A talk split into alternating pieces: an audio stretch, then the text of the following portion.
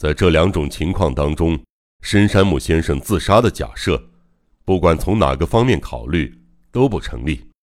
即使看起来非常难以想象，除了认定凶手就是那四名孩童之一以外，找不到其他可以解释的方法。而且，一旦采用这个解释，两宗杀人案的种种疑问就可以迎刃而解了。乍看之下不可能的事，全都变得可能了。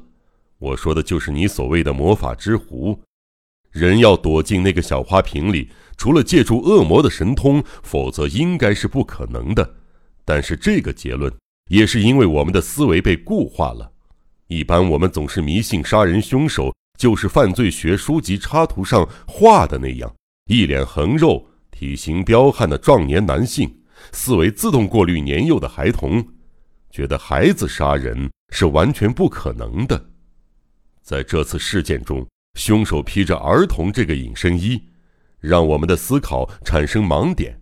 可是，一旦把孩子放到杀人凶手的位置上，花瓶之谜就立刻解开了。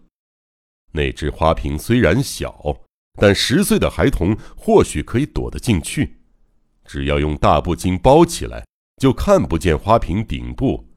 孩子也可以从布巾打结的开口处出入。躲进去之后，再从里边调整好开口，把它遮住花瓶口就行了。魔法不在花瓶本身，而在于躲藏在里面的人。朱户的推理有条不紊，一环扣一环，展开的极为巧妙。但是我听到这里，仍然有些不服。或许是我的情绪显露在脸上，朱户盯着我，继续说了下去。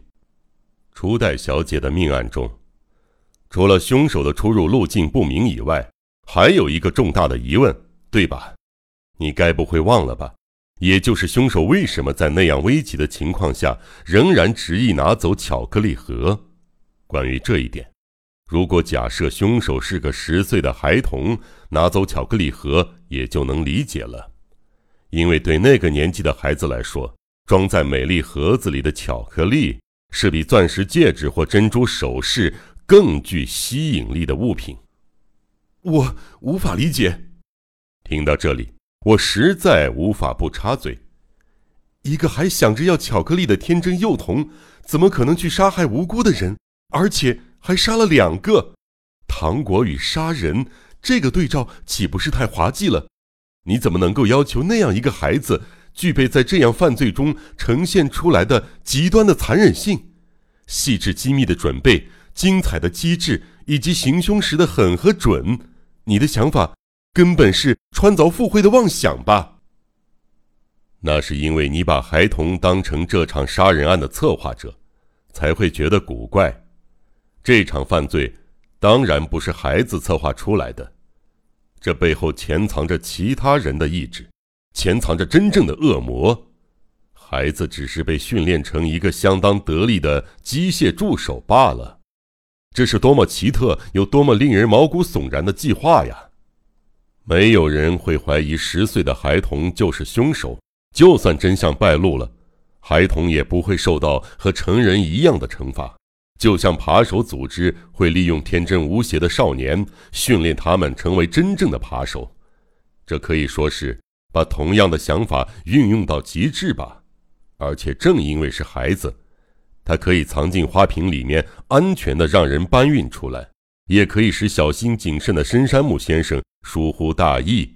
或许你会说，就算受到再好的训练，会执着于巧克力的天真孩童，真的有可能下手杀人吗？但儿童研究学者都知道，与成人相比。其实儿童残忍的让人意外，比如活生生的剥下青蛙的皮，或将蛇蹂躏的半死不活，乐在其中，这都是无法引起成人共鸣的儿童独特的兴趣。而这些杀害是无需理由的。根据进化论的解释，儿童象征人类的原始时代，比成人更加野蛮残忍。挑选这样的儿童作为杀人机械。幕后真凶的邪恶智慧实在是令人惊愕。或许你认为十来岁的儿童不管再怎么训练，都无法变成那样一个手段残忍、技艺高超的杀人凶犯。没错，非常困难。这个孩子必须无声无息地穿过岩廊底下，从拉板潜入初代小姐的房间，迅速且正确无比地刺穿她的心脏，使她甚至没有机会喊叫，然后再次回到旧货店，蜷缩在花瓶憋屈的空间里忍耐一整晚。此外，他还必须在海边一边与三名陌生的孩童玩耍，一边趁着那些孩童不注意刺杀深山木先生。十岁的孩童真能完成如此艰巨的任务吗？就算真办得到，接下来他又能严守秘密，不向任何人透露半点口风吗？这样的怀疑是理所当然的。可是，这都是正常状态下的想法罢了。他们不知道训练的效果有多惊人，只有不知道世上存在着超越常识的怪事的人，才会说这样的话。中国的杂技师不就可以训练五六岁的孩子，让他们弯曲身子，把头从胯下伸出来吗？查理涅的杂技师不就能够教导不满十岁的幼童，在三丈高的空中像鸟儿般从一个秋千荡到另一个秋千上吗？假设这里有一个邪恶至极的人，如果他不择手段，又怎么能断言他无法让一个十岁的孩童习得杀人的秘技呢？另外，说谎也是一样的。被乞丐雇佣的幼儿，为了引起路人的同情，是多么巧妙的假装贫穷，又是多么逼真的让自己看起来就是站在一旁的乞丐的孩子。你看过那些令人惊叹的年幼孩童的演技吗？通过训练，儿童的能力绝对不逊于成人。听到朱户的说明，我觉得他说的合情合理，但我一时仍然不愿相信，竟然会有人残忍恶毒、丧心病狂到教唆天真无邪的孩子进行血腥的杀人。我固执地认为还有抗辩的余地。